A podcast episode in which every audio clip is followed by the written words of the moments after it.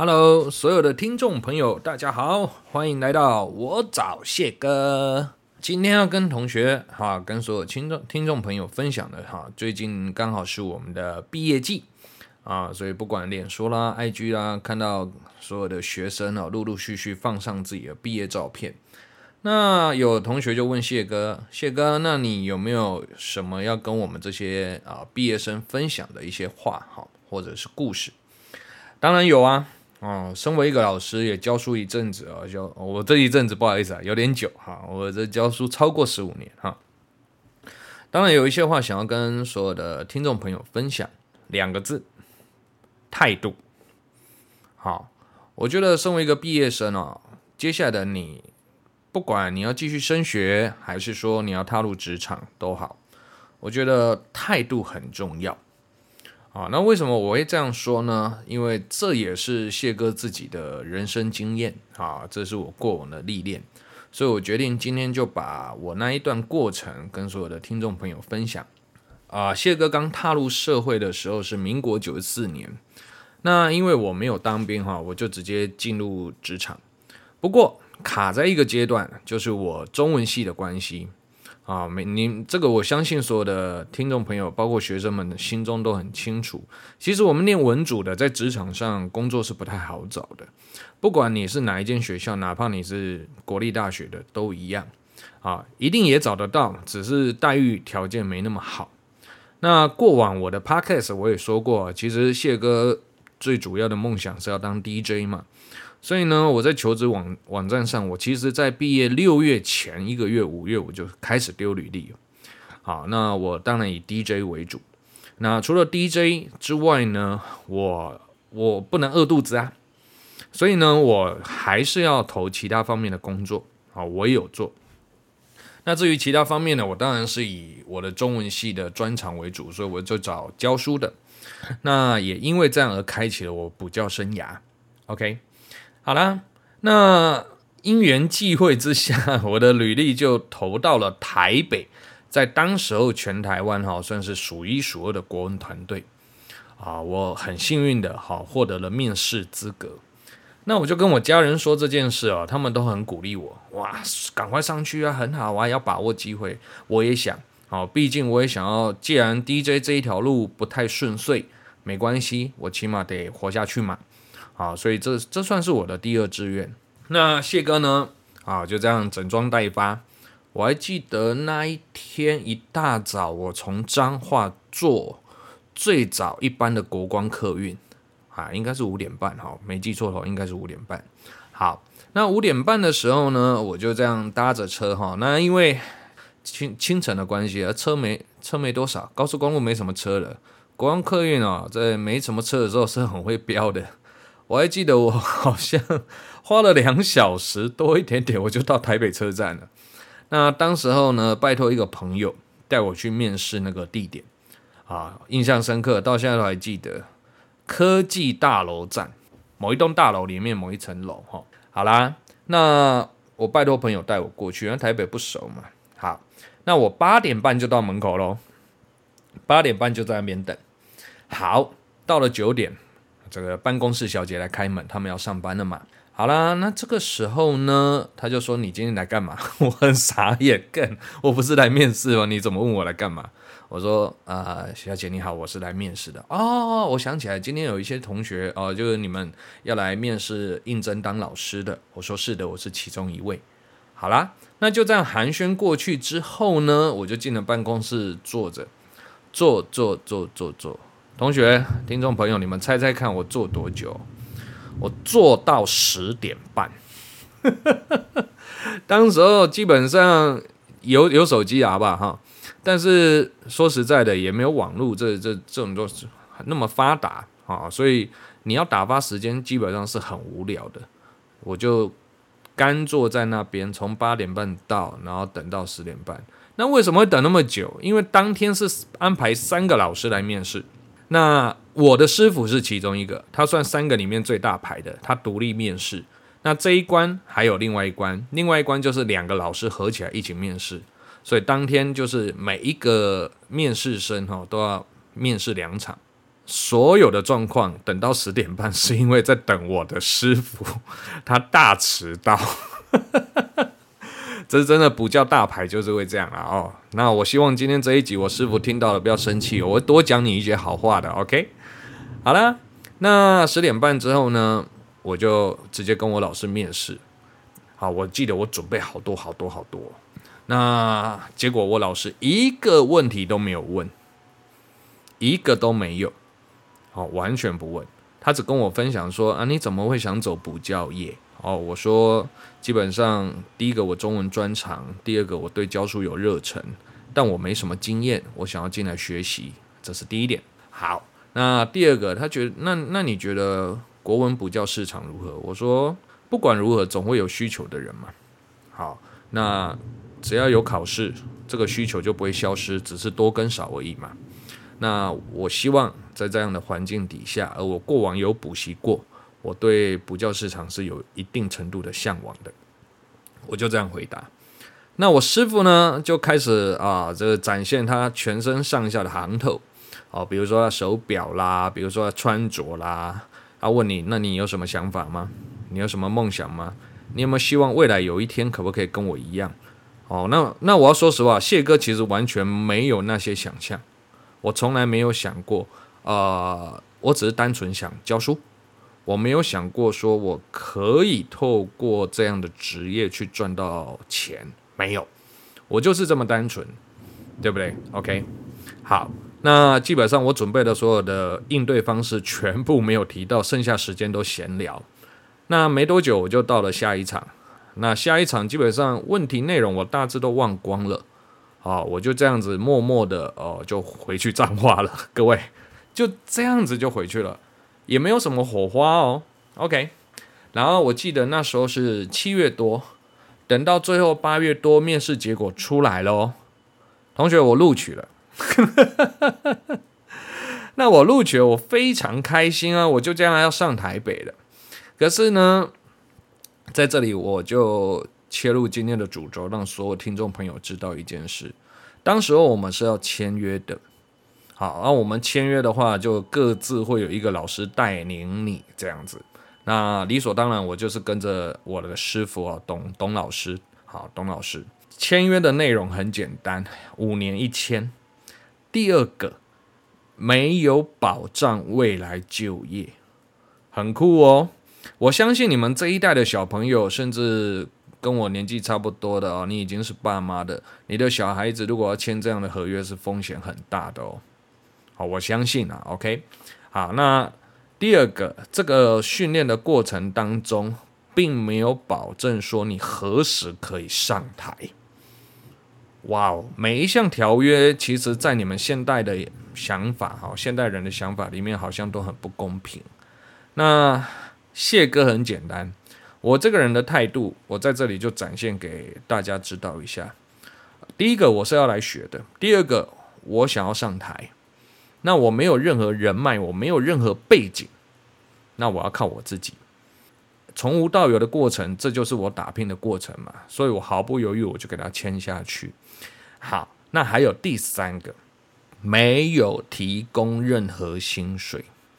哇哦，哇哦，哇哦，哇哦！所以在看完合约的当下，我都我就到了外面打个电话给家人。我说条约内容大致上是这样，那我跟我的爸妈说我会签，那此刻我需要你们挺我，好，挺我的意思说就是麻烦爸妈再资助我生活费，我想要把这件事做好。那当然，当然，我爸妈觉得没关系啊，你就去闯，好，你就当做你自己还是学生，所以他们是 OK 的，他们就继续支持我。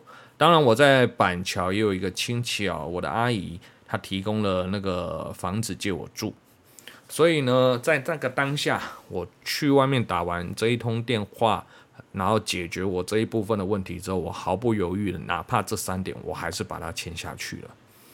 那为什么我要跟同学分享这一块？哈，很简单，今天你要知道，你做每一件事，你要去评估。你可以承受的底线到哪边？那我的想法很简单。第一个，我年轻，那一年我二十二岁，民国九十四年。哪怕我最后失败了，我都有本事再爬起来。这是我非常非常简单的想法。我的个性就一条肠子通到底。然后我的个性也告诉自己，也告诉所有的听众朋友：当我决定好一件事的时候，我会认真，我会踏实的去做。一样，我不会去管后果，因为我们今天不是做坏事。第二个，我做的这件事情是我想要做的。同学，这样你们清楚我的态度了吧？OK，那同期有四个，我的师傅带了两个，就是我跟另外一个，好，我们简称 A 同学好了。那另外两个 B、C 就交给另外两个老师去带。那至于那两个 B、C，我可以直接跟你们讲他的他们的最后的结果阵亡。好，他们就好像不到一年，他们就离开了。那至于那个 A 同学哦，就是我师傅的收的另外一个徒弟，他也在对不到一年，他也离开了。就等于说，我们同期四个人里面，只有我一个人活下来，只有我一个。所以我觉得，为什么我想要在今天这一集啊，跟所有的听众朋友分享我这一代啊，我相信我的听众听众朋友有些同有些有些人跟我年纪是差不多的嘛。我觉得我们这一代有有的一个态度，在现代年轻人来讲，我想要去把它传承下去。啊，所谓的传承，就是我想要一样保有这样的单纯、执着跟坚坚毅。啊，这个毅力，因为我发现啊，在物质生活哎比较充沛的这一代年轻人世界里，其实他们会很容易因为外在的一些现象啊物呃物质好诱惑而失去了这一部分的单纯，这一部分的纯粹。OK，好了，那我签完这个合约之后，团队的老大当时候就当着四个人面前啊问了一句话。那你们确定要加入我们这个团队了？那你们对自己未来的期许是什么？在这边我就要告诉所有的听众朋友，我永远忘不了我当时候对所有的老师，不管你大牌还是中牌、小牌都好，我对着所有人讲一句话，我说：老师，我想要成为跟你们一样，在舞台上发光发热的一个国文老师，我想要教书。我想要把书教好，我想要让自己成为一个有影响力的人。那在座的啊，其实不会有人笑我了，但我相信他们内心想法就觉得，哇，这小朋友是不是脑袋有洞？不知天高地厚，也什么都不会，怎么会讲这样的话？OK，同学听好哦，在所有条件都不对等的情况下，我师傅开始训练我。什么训练呢？来，同学，六日这两天我要跟着我的师傅去上课，啊，跟着我师傅上课，你就想象我大学毕业这一年就还是学生就对了，而且比较像高中生。为什么呢？因为我师傅是大牌嘛，所以呢，他早午晚六日早午晚都要上课的。那我要跟着他移动，啊，然后甚至我不能迟到，这是基本的一种礼貌嘛。所以礼拜天啊，我记得很清楚啊，应该是礼拜六。礼拜六，礼拜六早上，我师傅在台北上课，啊，九点的课，我八点半就会在门口等，跟所有的高中生一样在门口。然后我就拿了一份讲义，然后进去等着我老师走进来上课。好，听完这三小时的课，抄完所有的笔记之后，我老师要赶下午的时间冲到桃园去上课。所以这一整年下来。各位，那时间是很紧凑的。一下课，你要从南阳街，然后我们两个人就在那个什么南阳街到火车站这个中间不断的奔跑。OK，那我师傅很酷，他不会等我。你就想象两个大男人在车站奔跑，他不会等我要赶车啊。OK，然后呢，为什么他不等我？因为我我师傅说过，他他比较重要啊。我只是个听课的，对不对？我他不能迟到。哎，我想想也对，所以我老师不会等我的。OK。好，然后呢，到了桃园之后呢，其实补教生活，如果你是一个有知名度、课很多老师，其实这个生活是不太好的。为什么？因为光是饮食就不正常了。那我师傅啊，到了桃园之后，他会走路，他走路很快，非常快啊。然后到了便利商店，他会买随便买一个东西果腹。当然我也跟着买，但是我忘记讲这一块呢，也是没有提供餐餐费的哦，团队是没有提供的。所以等于说我一整年的所有的花费，包括我听课的那个交通费啦，包括我的三餐啦，好，只要我有听课，这些都是要自己打理。好，所以我是家人挺我，给我生活费，让我撑过的啊，再让你们知道一下。好，然后呢，桃园课听完之后呢，我一样又跟着我师傅 要继续奔跑，因为他的下一站是中立，所以一天我就听了九呃九小时的课。那听完课之后呢，我们两个终于放松了。那我师傅是好人，他放松之后呢，他就在中立啊，因为最后一站是中立，他会找个卤味摊，然后问我，哎，谢哥要不要吃啊之类的。我当然都婉拒哦，不太好意思，怎么让老师出钱呢？对不对？啊，我们的个性就是比较淳朴嘛。但不管了，老师偶偶尔还是，你就不要客气，就吃就对了，就点 OK。那这一块哈，我跟同学讲。感觉结局有点温馨哈，错。接着呢，我跟我师傅一起搭车回台北的时候呢，他就会丢一句话给我：“来，谢哥，今天听完三堂课，对不对？来，今天晚上回去出三份考卷出来。”哇哦，同学三份哎，然后给你两三天时间，然后寄到这三间补习班，请你完成它。好好，继续再补充。同学啊，那我出考卷这一这一部分有没有编辑费呢？No，团队没有支出，这跟我师傅无关。就是我在当时候签的这一条合这些合这一这一份合约里面，每一条都没有保障你的薪水跟额外的费用，全部没有。好，那我待会会讲哦，这一份合约对我来讲的意义是什么？OK，所以呢，我当下第一次我听到是傻眼，哇哦！我好像对编辑这一块也不熟，我要自己摸索。所以这这样的训练过程当中，说实话哦，很辛苦哦。如果我学生时代就在补教业已经有经验了，对我来讲可能没什么。可是我是一张白纸，所以呢，我硬着头皮把它 K 下来。然后不管是买参考书啦，不管是自己设计题目啊，我走过这样一段的岁月，我就觉得。反正就吃苦嘛。那这个过程，我师傅又讲一句话：如果你觉得不能承受，你离开合约，我帮你处理掉，那没什么。那我就说，那师傅啊，那你们以前补教业就是这么辛苦，什么都没有保障，是吗？那我师傅就丢了一句话，他说：对，这就是传统的补教市场，所有的老师，新生代的老师出来都是师徒制的。那师徒制的话，那我说，所以老师你也走过这样的一段路吗？我师傅说说，对，他就是这样过来。而你，他说你现在看到的所有台上的名师，每一个都做过跟你一样的事情，那你可以选择不要。哇，同学，我听完整个亢奋哎，对呀，那大家都一样，那我为什么要心生抱怨？没错吧？那我跟我的家人反映完这样的现实状况，我的爸爸就说了一句话：“哦，你师傅，你师傅说的那些，那很简单啊，那个就有点像做偶秀啊。你们听过黑手吗？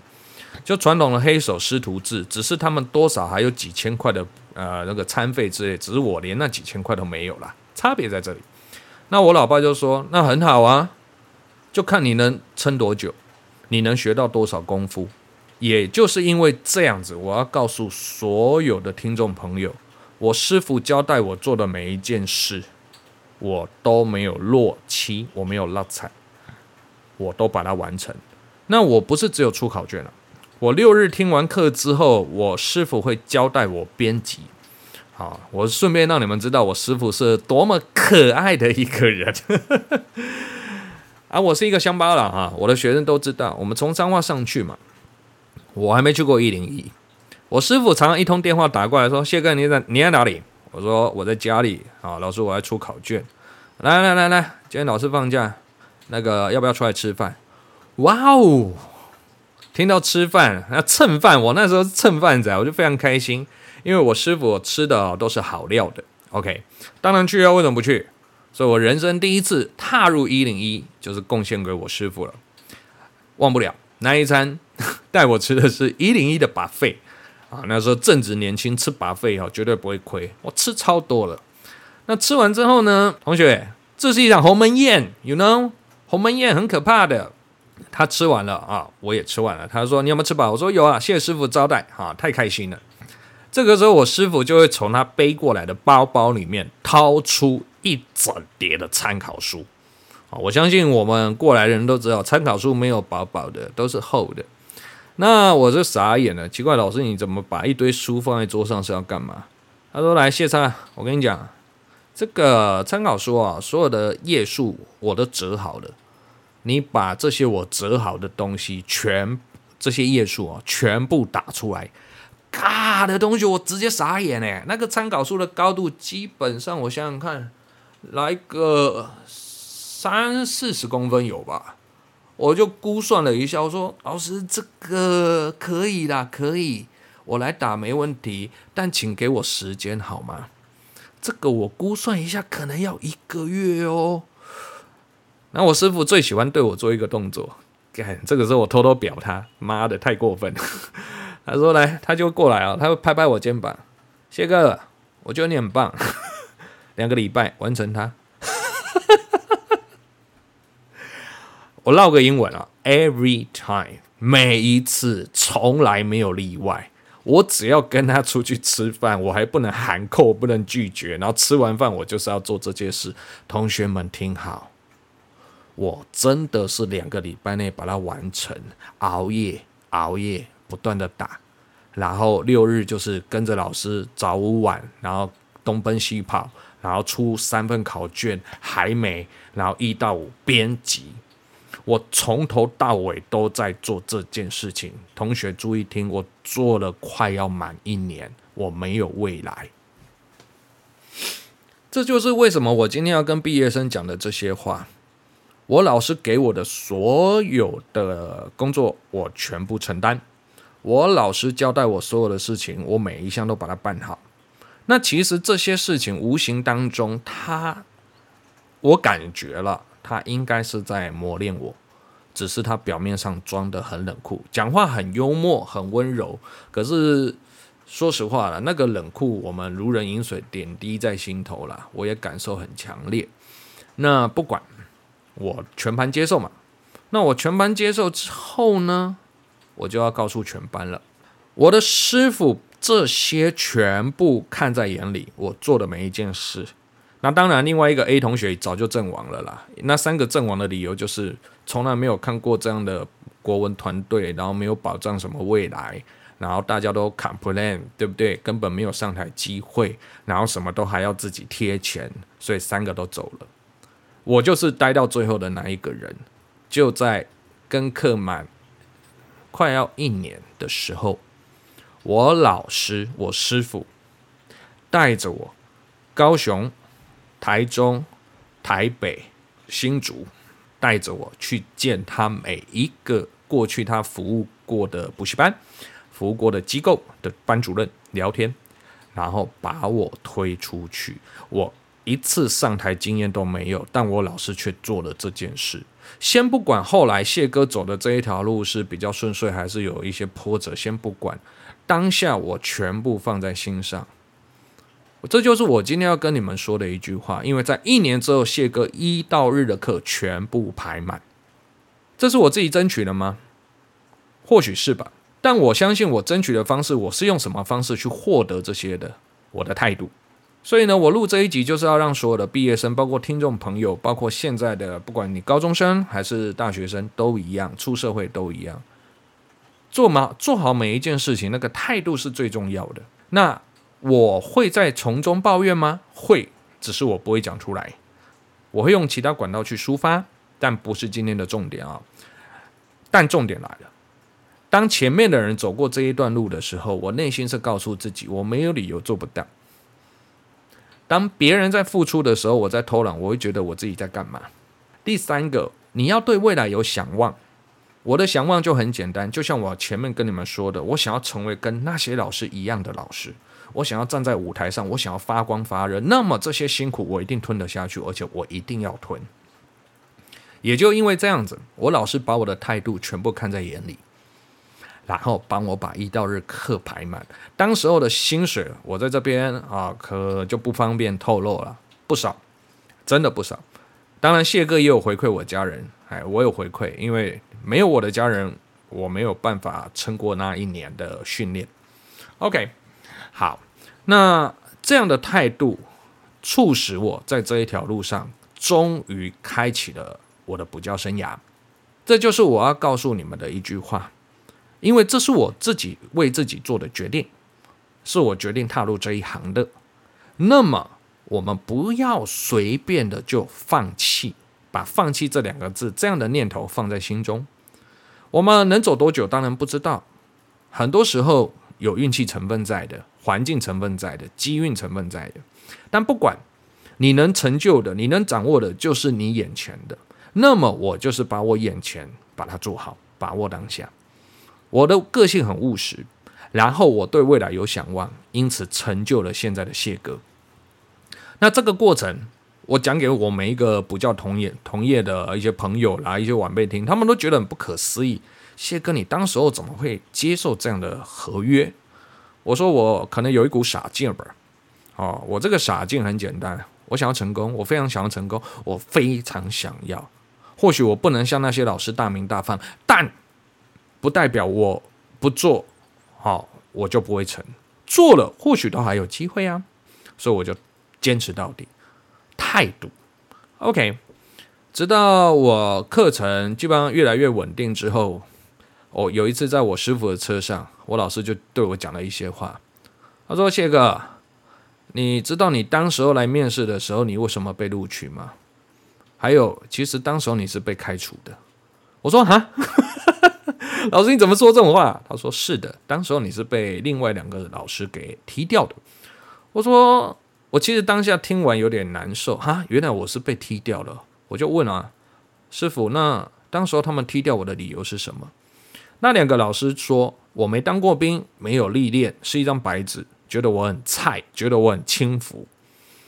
OK，那我说，那老师你为什么要力保我嘞？是什么原因促使你把我留下来，然后成就现在的我这样子？他说很简单，还记得当天我大迟到吗？我说 老师我忘不了，我从八点半站在门口等，然后你十点半才来，然后面试好快就结束了。我是不敢呛老师啊，老师就一直笑，他说我告诉你好不好？你是我力保的，我说为什么啊，老师？因为我跟那个小姐聊了之后，发现这个年轻人很酷。所有来面试的人，我第一个我最早到，第二个其他三四个他们都是天龙国人，都是台北人，他们还迟到。然后他就问小姐：“那这个年轻人从哪里上来？”小姐跟他说脏话。他当下听完。难怪他跟我哈拉打屁，因为他那一刻他就决定要收我了。我师傅跟我讲，在车上啊，这些话我其实我当下听得眼眶泛红。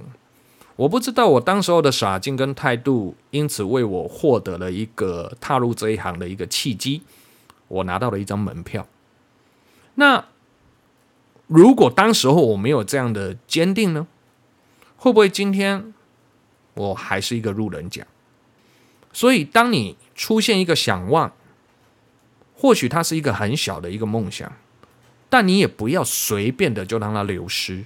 你能做的，你要努力去达成。那你达成的这个过程，促使你完成这件事的，那这个过程不就是你的态度吗？那么我们在教书这么多年下来，其实我拉回来，为什么我今天要对所有的毕业生们讲这句话？不管你今天啊是要继续升学。不管你是不是要踏入职场，你的初衷、你的想望是什么？你应该先有啊。当你有了之后呢，你是不是要用你的态度去成就它？不要很快就觉得去预知我可能不会怎么样，然后你就松懈了，你就随便的去放弃它。我告诉你，那是非常可惜的，非常可惜的一件事。什么都不做，你连。赢的机会一趴都不会有，但你做了，就有可能因为那一趴成就你之后的璀璨人生。OK，所以呢，我一定会跟所有的听众朋友分享这一块。我相信社会上很多成功人士，大家应该都大同小异，都是态度来成就他们自己不凡的人生。那么，我也希望我可以，我教到的所有的学生们，包含哎我们在空中相会的听众朋友们，如果你听了心有戚戚焉，好。或者是说你的小孩子啊，他也正在这个啊这个毕业季的时候呢，他要毕业了，他要做一些很大的重要的决定的时候，其实我们可以把这样的信念给传承下去。那当然了啊，谢谢哥走这一段的时候，很多人是不看好我的，我我也不会否认一件事，那一年我过得很窝囊，我不敢让说我身边的好友知道我在干嘛。因为出去很多都就业了，很多高中同学工作都很好啊。你知道出社会很现实的，就是会比工作、比职业、比待遇、比收入嘛。那我一无所有。那我就算后来我课满了，每一年都满课的情况下，然后越来越多补习班主动找我洽谈的时候，我也没有因此而张扬。为什么？因为我要的并不是要去炫耀我现在多厉害。OK，好，所以呢，今天这一集。对所有的听众朋友，也跟所有的毕业季的小朋友们分享，希望啊，谢哥在这一堂课里面把“态度”这两个字提点给你们。如果你已经有了，恭喜你啊！希望你未来，希望所有的毕业生的未来，你们都可以拥有自己的一片天，在这璀璨的天空中尽情的去翱翔吧。OK，好，那谢谢各位听众今天的收听，好，也谢谢同学们，祝你们毕业快乐。好，那最后如果觉得谢哥啊这个 Podcast 不错，也烦请所有的同学、听众朋友多多帮谢哥分享。那我们今天就到这边喽，各位，拜拜。